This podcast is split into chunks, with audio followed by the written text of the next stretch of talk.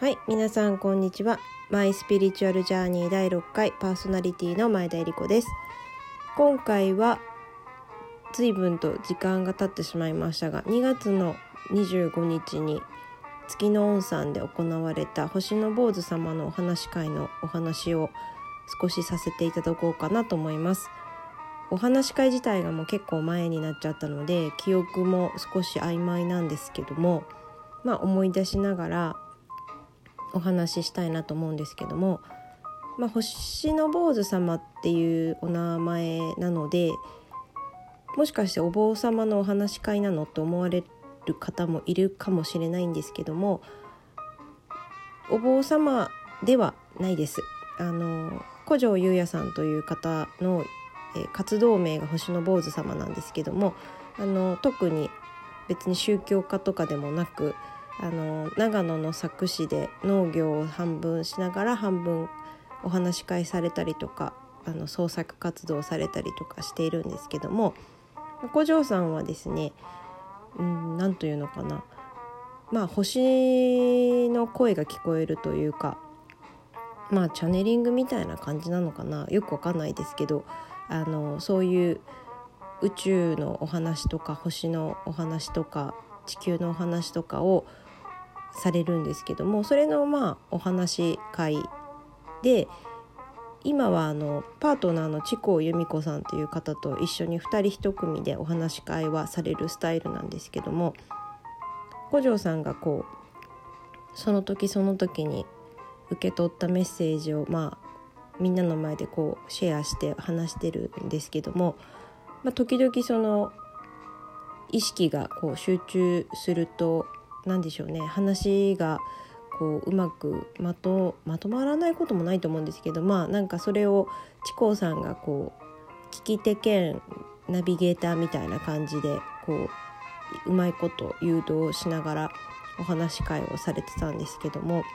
私は前回、えー、名古屋のと薬草ラボトゲさんで星の王子様のお話し会があった時に参加したんですけどもでその時もあのその時は、えーと、タイトルが「星から聞いたお話」とかそういう感じだったかな。で結構その時のメインのお話は、まあ、グランドフィナーレっていうことで、まあ、地球のそのお話がメインで、まあ、今すごくその大きなまあ、転換期というか大きなグランドフィナーレを地球が迎えようとしてますよみたいな、まあ、ことがメインなお話し会だったんですけど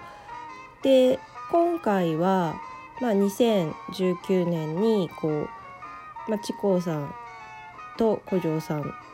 が、まあ、お二人で、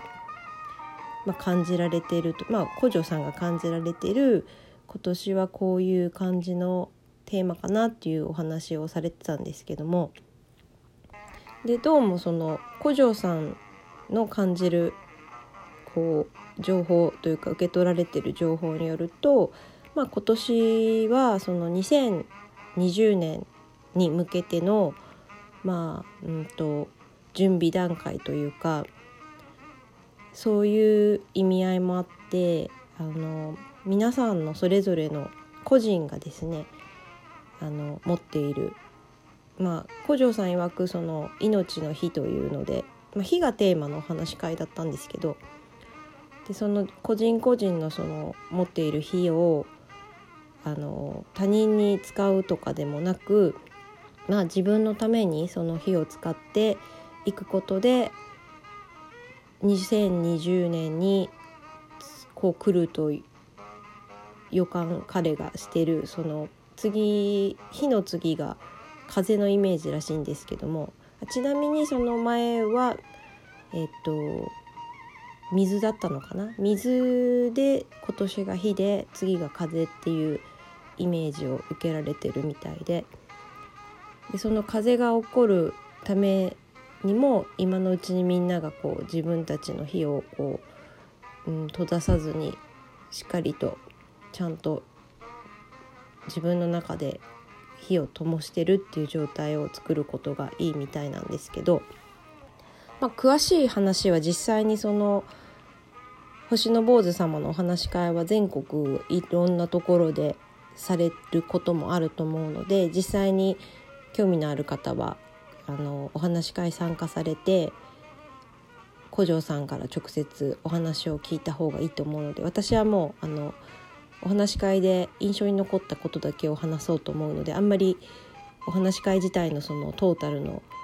要約みたいなのはできないかもしれないんですけども、まあ、要するにあの、まあ、今年は自分のことを頑張りましょうっていう意味合いのお話がメインだったのかなと思うんですけどでいつもあのその古城さんのお話し会に行くとまず初めにあの古城さんがお話し会してる間にそのトイレとか行きたくなった時にあの遠慮せずにあの行ってくださいねみたいなことをおっしゃるんですけども、まあ、それは何でかっていうとその自分の欲求っていうのの一番まあ分かりやすい状態っていうのがそういう自分の生理現象っていうか催しに素直になることでどんどんその、まあ、自分の欲求とかにこう気づきやすくなるっていうことだと思うんですけどでその、まあ、催しをまず我慢すると古城さん自体がその何でしょうねそう我慢してる人がいるとその人のなんだろう思いをキャッチしちゃうみたいで落ち着かなくなってしまうっていうのが一番の原因らしいんですけどあちなみにそのお話し会してる間はその会場にいる方の方とは目を合わせたりもしないそうなんですねなんか目が合っちゃうとその人の周波数というかその人の思いをこうキャッチしちゃうのでなんかその人の意識にこう関係するお話になったりとかしちゃうみたいなんですよね。であのその催しを我慢しないことっていうのが結構すごく小さいことなんだけどすごい大事っていうことでそれでよくあのまあ人が話してる間にトイレとかね行きたくてもなんか邪魔かなと思って我慢したりするっていうのの小さなそういう我慢の積み重ねがまああの良い流れを生まないというかまあ、そういうことにつながるので催しには忠実にもしたいことをしてくださいみたいなもう寝たくなったら寝ちゃってくださいみたいな感じだったんですけどでいつもまあそれを話を始める最初の時におっしゃるんですけど今回ですねその参加した時は結構そのお話し会をしてる時にそのことが何度も何度も古城さんの口から出てで古城さんはそのお話し会する時に、まあ、話すテーマは大枠では決めてるみたいなんですけどもう100%これだけを話すっていう感じではなくてやっぱりその日に集まった人たちの、まあ、集合意識というかそういうのもキャッチして、まあ、その場の人たちに必要なメッセージとかを伝えられてるみたいなので会場会場で集まる人が違うとやっぱり若干話のこうディテールとかも変わってくるみたいなんですね。でもなんかその私がそのこの間参加したお話し会は